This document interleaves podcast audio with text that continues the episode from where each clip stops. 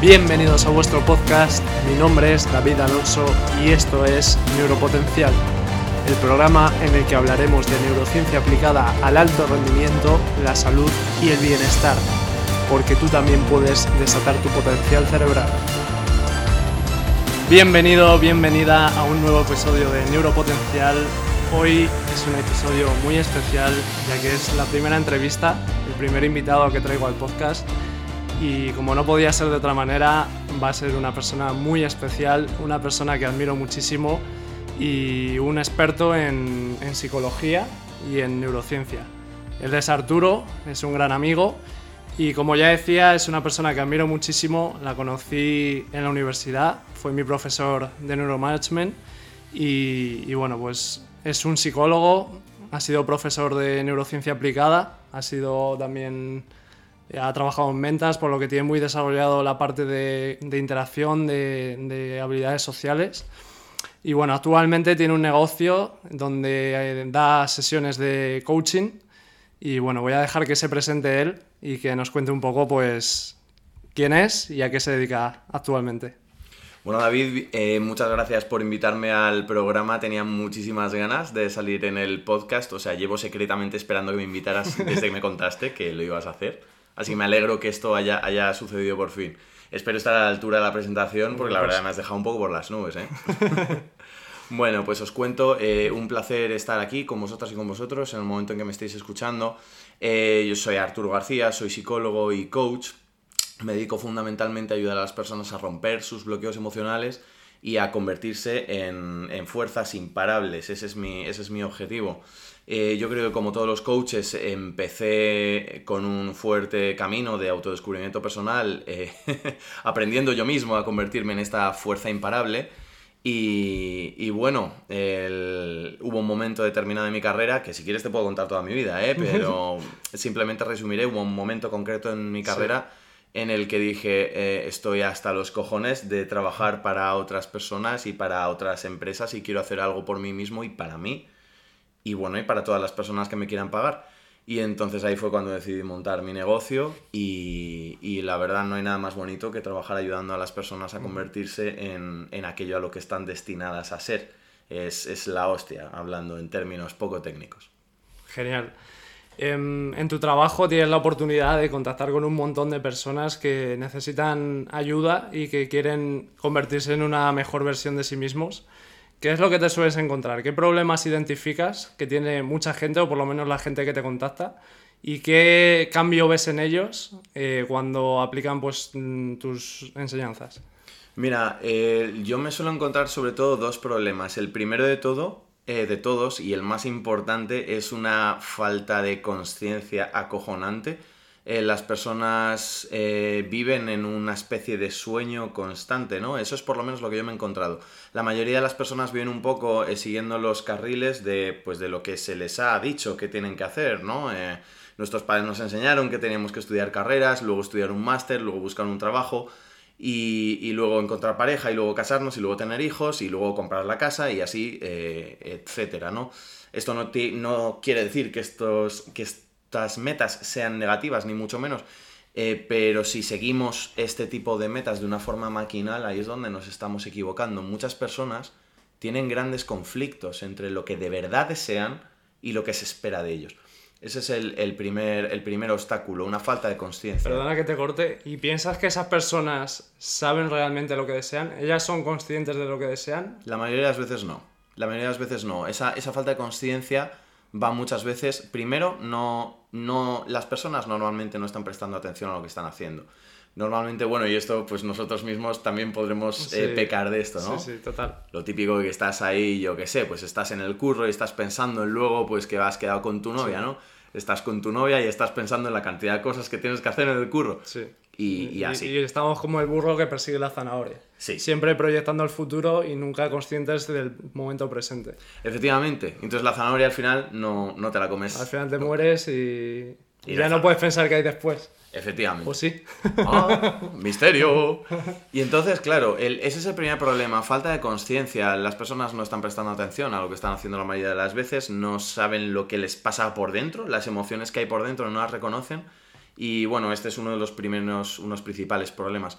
Y el otro problema es algo que últimamente me he encontrado mucho, mucho, mucho en la mayoría de mis clientes y es una especie de confusión entre lo que es ser una buena persona.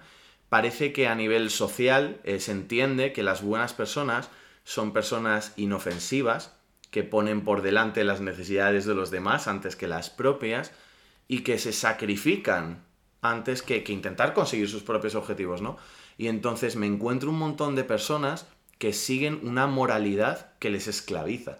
Y entonces nuevamente existe una, incoherencia, ¿no? Existe un, dolor porque por un lado va lo que desean hacer, lo que realmente quieren, y por otro lado lo que entienden que socialmente se espera de ellos.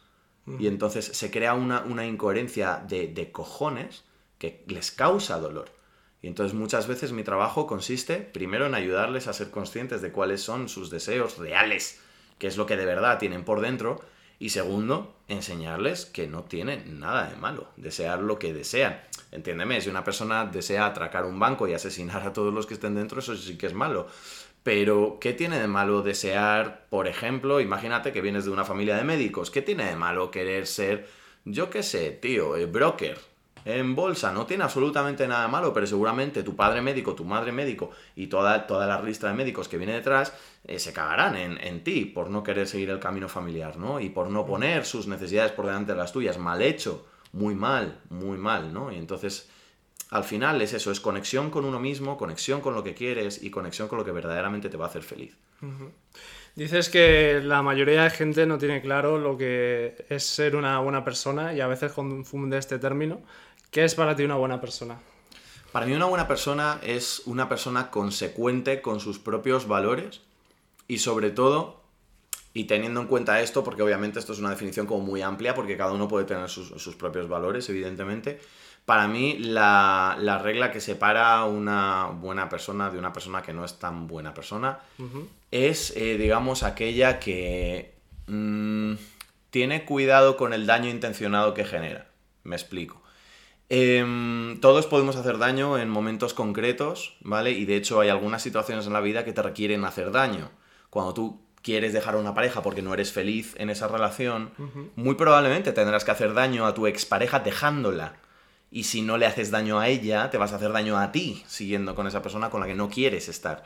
Y entonces una buena persona reconoce que este es un daño intencionado que debe causar pero intenta reducir ese daño, intenta mantenerlo encapsulado y saber muy bien dónde empieza y dónde termina ese daño. Una mala persona simplemente ejecuta este daño sin absolutamente medir nada ni, ni tener nada en cuenta. Y para mí esa es la diferencia. Para mí esa es la diferencia y ninguna otra. ¿Vale? Por eso hay muchas cosas que, que, las personas se sienten mal cuando las hacen. Por ejemplo, volviendo, volviendo a esto, mira, tengo una clienta sin entrar obviamente en detalles de confidencialidad, pero tengo una clienta que se siente fatal con su pareja, fatal, fatal, fatal, fatal, y siente deseos de dejar a esa persona, pero no se atreve a hacerlo, no se atreve a hacerlo porque se siente culpable. A pesar de que su pareja no le llena, no le gusta en ningún sentido, ni en el físico, ni en el intelectual, ni en el emocional, ni en el sexual. Y aún así, cada vez que se plantea dejar a esa persona, se siente culpable. Y al final mi trabajo con, con ella es ayudarla a reconectar con sus propias emociones. ¿Por qué? Porque esta persona se siente mala persona por ponerse a ella por delante de la otra persona, ¿no? Por delante de su pareja, sin tener en cuenta que, la única persona a la que realmente tienes que, que, que, mm, lo diré, que contentar y a la única persona a la que te tienes que priorizar es a ti mismo. O sea, ¿quién se levanta contigo todas las mañanas? Claro. O sea, eres tú, ¿no? Pues, pues esa es la persona importante. Sí. Yo, en la definición de que es una buena persona, a mí me gusta la definición que usaban los estoicos de, como principio universal, que es haz a los demás lo que a ti te gustaría que te hicieran y no hagas a los demás lo que a ti no te gustaría que te hicieran. En el caso de dejar a tu pareja, si usas este principio, obviamente le vas a hacer daño, pero si tú te pones en la piel de tu pareja, a ti no te gustaría que tu pareja estuviera contigo si no quiere estarlo simplemente por no hacerte daño. Entonces ahí realmente estás haciendo un daño necesario. Muy buena. Entonces eh, yo creo que es una buena definición de, buena persona. Y volviendo al primero de los casos que te encuentras, gente que no sabe lo que quiere, yo personalmente creo que la sociedad en la que vivimos actualmente como que nos tiene distraídos, como que al final a la sociedad y a grandes empresas les interesa un poco pues tenerte en lo que yo llamo la rueda del hámster, tenerte consumiendo. eh, eh, a las empresas ganan dinero con tu atención en las redes sociales, cuando consumes contenido, cuando dedicas tu, tu tiempo a ellos y al final eso lo que hace es que estés distraído y que estés constantemente pues saltando de un estímulo a otro y no tengas tiempo para recapacitar y para autoconocerte. Entonces, yo personalmente creo que una de las grandes enfermedades de esta sociedad, aparte del sedentarismo y otras tantas, es el estar constantemente expuesto a estímulos, el no tener tiempo sin hacer nada, sin un estímulo, simplemente tú contigo mismo para, para reflexionar. Entonces, ¿tú qué le dirías a las personas que se levantan por la mañana y simplemente si- siguen su rutina como si estuvieran en una rueda de hámster, pero no se plantean cuál es su propósito en la vida? Mira, yo a estas personas lo que les diría, y lo que les digo cuando trabajan conmigo, es que hay dos caminos. Tú puedes llevar una vida normal, es la que llevan la mayoría de las personas, es pues una vida normal, tú vas a- al trabajo que sea, te contentas con la pareja que tengas, vives en la casa que te ha tocado y fin. O puedes llevar una vida deluxe. Y en esa vida deluxe, tú te dedicas a lo que de verdad quieres, estás con la persona con la que de verdad quieres estar y vives donde realmente quieres vivir. Y entonces, em, yo personalmente, o sea, lo planteo como una elección, pero pienso que no hay elección. O sea, teniendo en cuenta que o solo vivimos una sola vez, o vivimos más veces pero no nos acordamos, teniendo en cuenta esto, es como si a nivel práctico solo viviéramos una vez. ¿Por qué vamos a vivir a medias? O sea, ¿cuál es el motivo de querer vivir de una forma gris, eh, sin estar completamente felices y vivir con intensidad? Si te vas a morir igual, coño, aprovecha, disfruta, haz las cosas que te gustan, arriesgate. Si te vas a morir de todas maneras, coño, pues ¿por qué no vamos a intentar hacer cosas grandes? ¿Por qué no vamos? O no tienen por qué ser cosas grandes, pero si a ti te gusta ser cocinero, ¿por qué cojones tienes que ser contable? Coño, abre tu restaurante y sé cocinero, es lo que te gusta de verdad, ¿no? Si te vas a morir de todas maneras. Y entonces, para mí ese es el, ese es el enfoque. Para mí no, la vida gris no es una opción y para toda persona que se pare realmente a planteárselo, no debería ser una opción. Y la vida deluxe es la única opción verdaderamente interesante para vivir. Me encanta el concepto de vida deluxe. A mí también, es, es divertido, ¿eh? Sí. Y las personas que, que buscan lo que les hace felices, no puede ser que caigan en una vida hedonista, que solo busquen el placer y al final, o sea, cuando tú estás persiguiendo el placer, también sientes el vacío, ¿no? Al final, si vas de placer en placer, mm, no hay nada más allá. ¿No, ¿No crees que para tener una vida plena hay que ir un poco más allá y buscar un propósito de vida, pues, mm, no sé, de, de hacer algo, de cambiar el mundo? Mm, entiendo. Mira, el, me encanta que me plantees esta pregunta porque este fue una de. Es, es- digamos que esta fue una de mis principales tensiones a nivel personal a lo largo de, de estos últimos 10 meses. Y es un poco el equilibrio entre el estoicismo y el hedonismo. Eh, yo antes era una persona muy estoica, muy austera, y, y eso en un momento determinado de mi vida, pues me pasaron una serie de cosas y decidí cambiarlo y centrarme más en vivir los placeres pero desde una visión más epicúrea, no un hedonismo puro, sino administrarme placeres de una manera deliberada, entendiendo los placeres como un combustible O como una recompensa. o como una recompensa, sí. El- hay ciertos placeres que tenían que ser recompensas concretas, eh, pues lujos eh, determinados, y ciertos placeres que simplemente me administro como, como combustible. O sea, yo, por ejemplo, a mí me gusta mucho la cerveza, y entonces, en lugar de comprarme el- una cerveza de mierda barata, simplemente porque es barata, yo me compro la cerveza que más me gusta. Y como cada día con una cerveza de la que más me gusta. Porque ¿Cuál es la que más te gusta? la Grimbergen naranja. es la polla esa cerveza. El Porque próximo podcast te traeré una Greenberger naranja. me gusta. Bueno, que los chicos de Grimbergen nos patrocinen y luego Bueno, hablamos, ¿no? Estaría bien. Y, y retomando un poco eh, con esto, el tema del propósito es muy interesante planteárselo porque hace tiempo yo pensaba que el propósito interior debía ser algo superior, ¿no? Algo relacionado con cambiar el mundo. Y en mi caso así es. pero me di cuenta de que esto no tenía por qué ser siempre así, porque no todas las personas sienten esa devoción eh, por cambiar el mundo o ese interés. Y muchas veces, o sea, no se trata de tener un gran sentido de vida espiritual, sino más bien un sentido de vida que, aunque sea más bien pequeño, aunque pueda ser pequeño, sea un sentido espiritualizado. Me, explico. Em, una persona puede centrarse en que el sentido de su vida sea tener una gran familia y tener muchos hijos y tenerlos como Dios manda, tenerlos bien, ¿no? Una familia plena, estable y, feliz, cosa que no es nada fácil en los tiempos en los que vivimos. Y ese es un gran propósito de vida. Es un gran propósito de vida y realmente no estás cambiando el mundo, estás teniendo una familia. Pero hay personas que simplemente no tienen una vocación tan grandilocuente y no tienen nada de malo. No todas las personas tienen que ser grandes empresarios o grandes activistas mientras sean capaces de encontrar esa esencia que les caracteriza y entregarse con, devoción y con interés a esa esencia.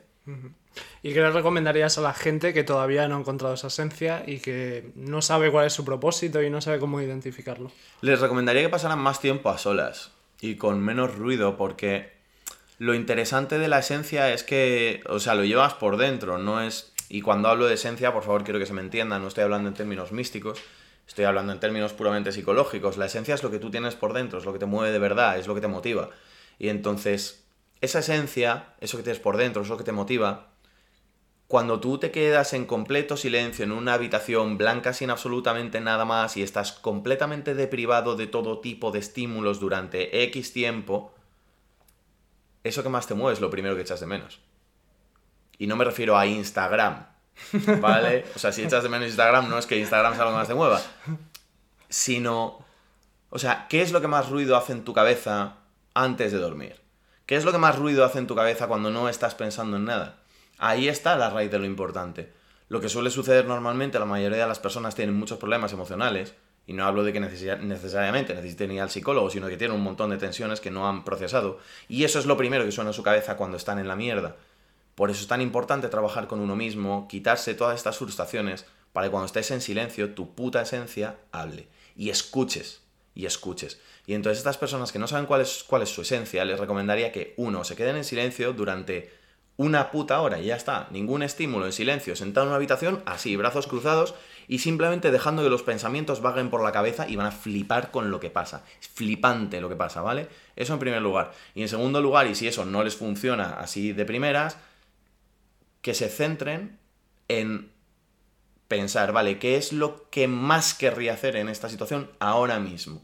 ¿Vale? ¿A qué me gustaría dedicarme? Estás en tu trabajo y normalmente el trabajo estás en la mierda. Entonces tú piensas, ¿realmente a qué me gustaría dedicarme? O sea, ¿a qué me gustaría dedicar mi día? ¿Y qué es lo que me gustaría? ¿Por qué me gustaría sacrificarme? Igual que cuando una persona se queja de la pareja con la que está, yo le digo, vale, ¿y qué te gustaría que tuviera una pareja?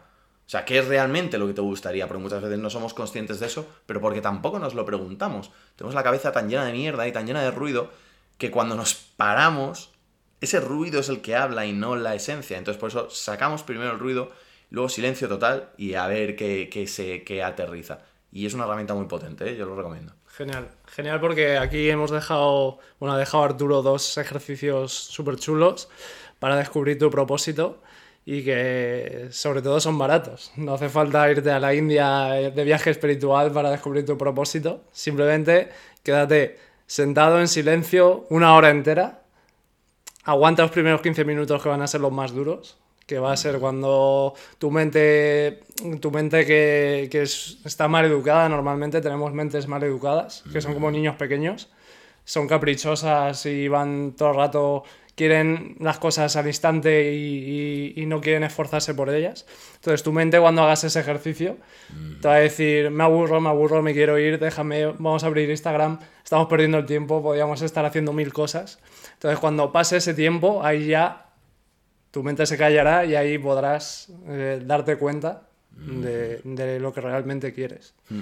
Ese es uno de los vicios un poco de la sociedad en la que vivimos y es que tendemos a pensar que para encontrar lo importante tenemos que ir a, una lejana montaña en Tíbet o a la India a pintarnos un tercer ojo en la frente.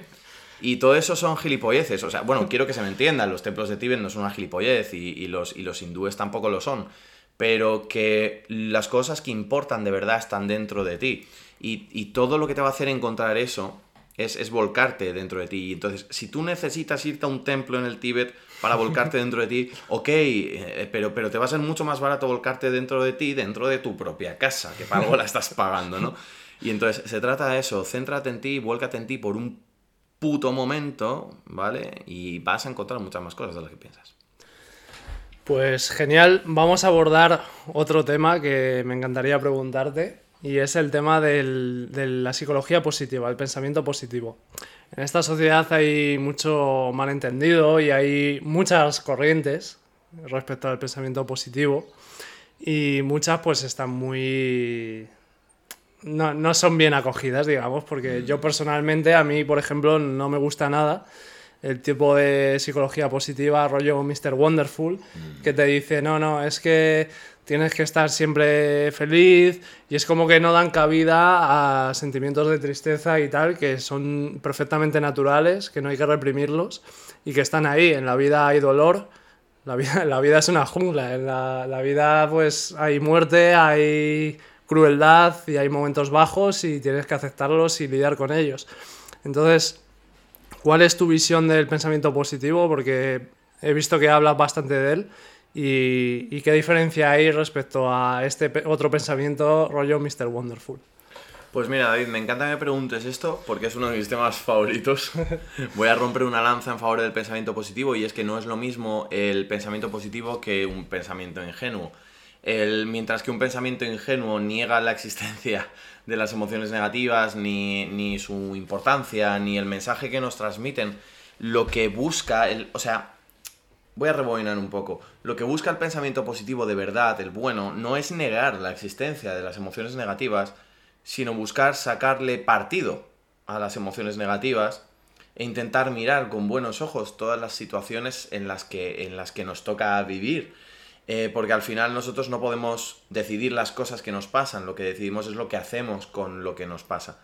Y entonces un pensamiento positivo, en realidad en lo que se centraría, es en buscar qué puedes utilizar en tu favor dentro de esa cosa mala que te ha pasado para avanzar hacia adelante. Esto ni es ingenuo ni niega las emociones negativas. Y no solo eso, sino que en esto está el verdadero arte de vivir, porque verdaderamente o sea, parémonos a pensar por un momento. Em, reconocer las emociones negativas y aceptarlas es importante, pero no podemos dejar que nos paralicen. Y muchas veces cuando decimos, no, hay que aceptar las emociones negativas, hay que dejarlas estar, es como, sí, el problema es que muchas personas utilizan esta rama de pensamiento para dar rienda suelta a todas sus emociones negativas y jamás sanarlas. Yo recuerdo siempre a un, mentor que tuve que él decía que lo que hay que ser es como un tentetieso, ¿sabes? Como los juguetes estos, que les das tremendo ostión y se caen pero se levantan de inmediato. Y entonces tenemos que ser así. Nos pasan cosas malas, por supuesto, claro. Y entonces tú te pones a ti mismo, digamos, como un deadline para, para sufrir y para llorar todo lo que necesites y abrazar la negatividad, vale. Y a partir de ahí te levantas. No por nada, sino porque es que la vida es, es una aventura es una aventura. Y, las aventuras más interesantes no son, no son un drama todo el tiempo. Hay elementos dramáticos, pero nadie quiere vivir en una aventura que sea un drama todo el tiempo. Y entonces el pensamiento positivo lo que busca en primer lugar, como ya hemos comentado, es esto, es encontrar lo positivo o lo que nos puede llevar hacia adelante, por lo menos si no queremos llamarlo positivo, dentro de todas las cosas que nos pasen, incluso las malas, ¿vale? Y me he olvidado de lo que te iba a decir. Está bien. me he olvidado. Pero bueno, si me he olvidado no sería tan importante. Lo que quiero decir es esto. O sea, que lo importante es que sí, que las emociones negativas, que vale, sí, que existen, que hay que escucharlas de puta madre, ¿vale? Pero yo te preguntaré, ¿qué prefieres? ¿Estar triste o estar contento? ¿Prefieres estar contento, no? Pues vamos a intentar estar contentos la mayor parte del tiempo posible. Básicamente es eso. Yo he identificado mucho un patrón y a veces me pasa a mí también, que es que al final como que las emociones negativas son en cierta parte adictivas. Como que ese sentimiento de victimismo y de estar en plan eh, dramatizando todo, como que a veces te atrapa y, tu cerebro se vuelve adictivo adicto a eso. Y es que desde el punto de vista de la neurociencia hay estudios que dicen que cuando tú tienes un sentimiento negativo y constante, al final segregas unos neurotransmisores y unas hormonas y al final como que tu cerebro se acostumbra a ello y al final como que cuando esas, esos, esas hormonas no están, te las reclama, te las demanda. Entonces busca constantemente eh, situaciones que te hagan volver a ese estado. Y, y, esto al final hay personas que se vuelven adictas a, la negatividad y al sentirse víctimas y, y, al final quedan atrapadas en esa espiral de, de victimismo y de problemas y de drama.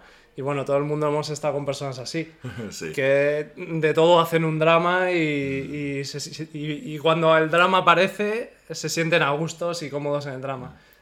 Pues mira, es- ese detalle técnico no lo conocía y me parece muy interesante y además entronca con lo que iba a decir a continuación, que es que es curioso, ¿vale? Bueno, me voy a poner cancelable, espero que me lo permitas. sí, por supuesto. Es, es curioso porque las personas que más critican el pensamiento positivo Sí. son las más amargadas y entonces muchas veces lo critican no desde un real conocimiento de cómo funcionan las emociones en el cerebro, sino como una manera de justificar sus actitudes de mierda hacia la vida y lo siento mucho, sí, si eres una persona que estás amargado todo el tiempo, seguramente eh, tu, tu actitud hacia la vida sea una mierda.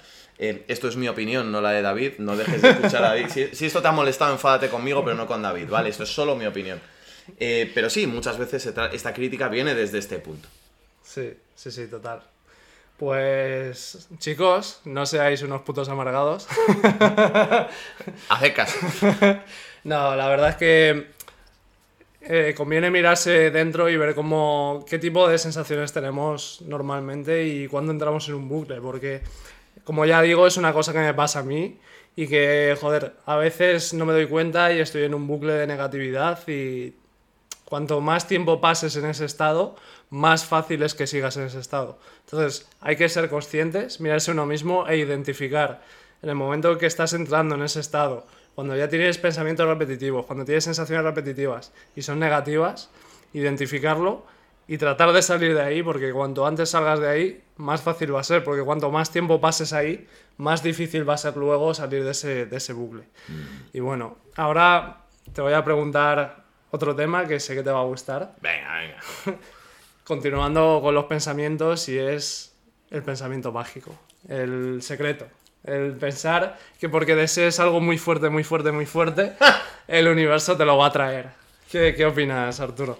Pues mm, es interesante porque, mm, a ver, es cierto que cuando queremos conseguir un objetivo muy importante, algo que, que nos viene muy bien es sintonizarnos en la onda de este objetivo. Me refiero, por ejemplo, si queremos encontrar una pareja que nos guste mucho, eh, nos conviene sintonizar en, en- en la frecuencia del amor, por así decirlo, ¿no? Y entonces, pues es muy bueno, pues pensar con esperanza en el futuro, imaginarte que vas a encontrar una pareja, sí, todo eso está muy bien, pero es solo un prerequisito, no es para nada ni uno de los pasos del proceso. El, obviamente todo lo que es ley de atracción y esto, por ejemplo, que entroncaría un poco con lo que me comentas, es algo que algunos clientes me han llegado a comentar alguna vez, me han preguntado, Arturo, ¿qué piensas sobre esto? Y a mí no me parece mal, verdaderamente pienso que hay ciertos pensamientos mágicos o místicos que no son malos, pero tenemos que entender que son solo el primer paso y que como dice el refrán, que el refranero español es muy sabio, dice que a Dios rogando pero con el mazo dando. Y entonces obviamente si tú te focalizas en que vas a tener una novia que va a ser fantástica, pero luego no sales de tu puta casa, es imposible literalmente que conozcas a ninguna chica, ¿vale? Y esto se aplica absolutamente a cualquier cosa. Y entonces sí, está genial, o sea, focalizarse es muy importante como ejercicio de mentalidad, la ley de atracción es, es la hostia y está muy bien, pero solo el primer paso de una serie larga de pasos, ¿vale? Entonces vamos a no olvidarnos de esto. Sí. Yo creo que tiene mucho que ver eh, el tema de el visualizarte con, con el inconsciente. Al final, como que estás programando a tu cerebro y, y, por ejemplo, a tu sistema de activación reticular a que busque las situaciones que tú estás visualizando, que tú estás deseando. Entonces, si tú estás soñando con cumplir un objetivo y, lo visualizas constantemente, al final a tu cerebro le queda claro que eso para ti es importante. Entonces tu sistema de activación reticular va a estar programado para que encuentre pistas sobre cómo llevarte a ese objetivo. Entonces cualquier ápice de indicio o de oportunidad que te lleve que te acerque hacia eso, tu cerebro lo va a detectar. Pero ahí estamos hablando del inconsciente, estamos hablando del poder de tu cerebro que está identificando oportunidades constantemente y no estamos hablando del universo que conspire para ti, porque bajo mi punto de vista al universo le das igual. o sea, eres una mota de polvo en el universo y lo siento mucho, pero no creo que el universo conspire a tu favor. Sí que creo que tú puedes poner tu cerebro a tu favor para que luche por tus objetivos y te acerque hacia ellos. Sí, en este caso, o sea, 100% de acuerdo contigo, David. Al final, en lo que yo resumiría es decir, vale, vamos a imaginar que tenemos mente y cuerpo.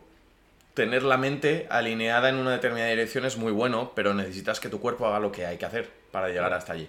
Y entonces, eh, ley de atracción, em, visualizaciones, todo eso es la polla, genial, lo recomiendo. Y hay ciertos ejercicios que yo trabajo con mis propios clientes basados en este tipo de cosas. Pero todo eso debe ir acompañado de una estrategia implacable en busca del objetivo y, de cumplirlo. Por lo menos si quieres conseguirlo. Si quieres jugar a que lo quieres conseguir, tú puedes hacer toda la ley de atracción, sacar todos los cristales mágicos y hacer todas las oraciones que te dé la gana. Pero si verdaderamente quieres hacer cosas, tienes que salir a la calle y hacer cosas. Es, es así de fácil. Sí. Al final la acción es lo que, te, lo que te impulsa a lograr ese objetivo y no tanto el, el, visualizar. El visualizar es importante, pero al final es solo una parte, o sea, es la mitad. La otra mitad es acción, acción, acción y exponerte y, ir superando obstáculos. Mm. Entonces, em, de hecho, volviendo un poco también al tema de propósito, si tú tienes identificado un objetivo y pones a tu cerebro a trabajar para encontrar oportunidades en enfocados en ese objetivo y tienes ya ese trabajo de visualización hecho, una de las cosas que me doy cuenta y que es uno de mis fallos y que fallos que, que veo en la gente es que rompen con esa inercia. O sea, si tú tienes un objetivo, tienes que ir día a día, actuar todos los días y estar más o menos obsesionado con cumplirlo. Entonces, a la gente lo que pasa es que en esta sociedad tenemos muchos estímulos y tenemos un objetivo, pero claro, luego pues dedicamos tiempo a otras cosas y al final como que perdemos, rompemos esa inercia que es la que nos acerca, la que hace que cada vez vayamos más rápido hacia ese objetivo y ese es uno de los fallos que yo veo en mí y que veo en mucha gente. Entonces, creo que es importante poner a inercia de tu parte, como comentaba en un podcast anterior. es importante tener esa continuidad y el, y el decidir ir a por un objetivo y no ir a por 20 y no estar cambiando constantemente de, objetivo. Que he oído por ahí gente que lo llama el síndrome del culo inquieto. me, me, encanta la definición.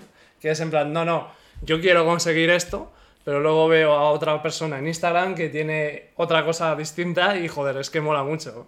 También mm. quiero eso. Pero luego veo a otra persona que tiene tal. Entonces es como ir saltando constantemente de estímulo en estímulo y no focalizarse en una cosa.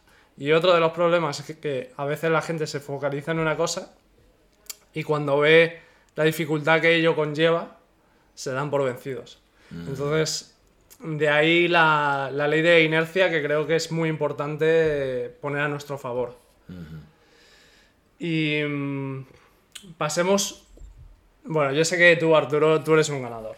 O sea, tú. Gracias, gracias, gracias. Tú, por definición, eres un ganador. O sea, yo te vi el primer día que llegaste a clase y dije: Este tío es el puto amo. Quiero aprender de él. Entonces. Y ahora eres aún más puto amo de lo que eras antes. Sí. Entonces, quiero que me digas cuáles son los rasgos diferenciales de un ganador. Muy bien. Em, podría decirte varios, pero me voy a centrar en uno. Eh, las personas más exitosas, y esto no lo digo solo porque yo lo experimente y yo he trabajado en esto, sino porque conozco, tengo el placer de conocer a muchas personas con mucho éxito. Las personas más exitosas tienen este rasgo en concreto, y es que asumen que todo, y cuando digo todo, quiero decir absolutamente todo, sin ninguna excepción, lo que pasa en su vida, es su responsabilidad. Total todo, todo, incluso lo que en un principio no está bajo tu control, es también tu responsabilidad. Y tú me puedes decir, vale Arturo, pero eso atenta directamente contra las leyes del estoicismo, que nos dicen que solo debemos eh, intentar controlar aquello que está bajo nuestro control. Y yo digo, sí, pero hay un truco de mentalidad que nos enseñan, o sea, todos los que hemos hecho artes marciales en algún momento, yo fui instructor de artes marciales durante un tiempo, y hay un truco para pegar el puñetazo más fuerte del mundo. Y de hecho te lo voy a contar. Me interesa. Viene al caso, ¿no? Y entonces en Kenpo, que es el arte marcial que yo hacía, es como el karate, pero un poco más guarro, ¿vale? Más en serio. Y entonces nos enseñaban que si tú querías dar el puñetazo más fuerte del mundo, lo que debías hacer no era concentrarte en darle el puñetazo más fuerte del mundo al, al otro en el pecho, no. Tenías que centrarte, tenías que concentrarte y concentrar toda tu mente en con tu puño golpearle tan fuerte que le atravesaras el pecho, atravesaras su columna vertebral del golpe y llegaras a golpear la pared que había detrás de él. Y entonces, esto se debe a que nuestro cerebro tiene topes naturales. El cerebro piensa que hay cosas que no se pueden hacer, pero en realidad podemos llegar mucho más lejos de lo que creemos.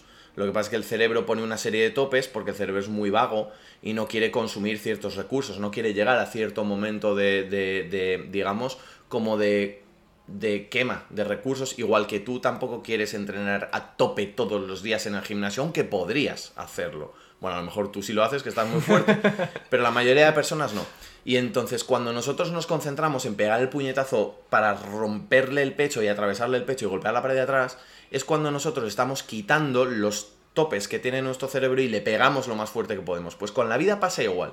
Cuando nos concentramos en controlar absolutamente todo lo que hay en la vida, todo, Obviamente va a haber cosas que tú no puedas controlar, pero con eso te estás asegurando de que controlas todo lo que puedes controlar. Y entonces ahí es cuando te empiezas a plantear por qué te levantas a la hora a la que te levantas. Podrías levantarte mucho antes si quisieras. ¿Por qué te acuestas a la hora que te acuestas? ¿Por qué bebes alcohol y por qué bebes tanto alcohol? ¿Por qué utilizas pornografía y por qué tanta? ¿Por qué? ¿Por qué? ¿Por qué? ¿Por qué? ¿Por qué? Y cuando te haces todas esas preguntas es cuando verdaderamente tú puedes centrarte en llevar la vida que quieras vivir. Porque tú te das cuenta y dices, joder, si, si yo quisiera me podría levantar a las 5 de la mañana y si los gimnasios estuvieran abiertos podría entrenar 3 horas todos los días si quisiera, pero no me da la puta gana.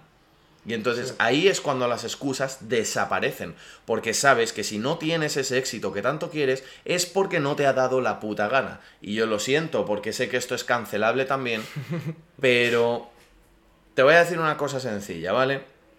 Mira, yo ahora mismo estoy con un negocio que estoy facturando, no me gusta mucho hablar de dinero, pero estoy facturando más de 3.000 euros mensuales y estoy empezando a facturar cada vez más, o sea, verdaderamente estoy subiendo mucho. Y realmente para llegar hasta aquí, yo lo que hice fue una carrera universitaria y dos másters públicos, ¿vale? Punto, punto, pelota, ya está. Mi familia no es millonaria, mi familia no me ha pagado una universidad de la hostia, no he estudiado en el extranjero, no, no.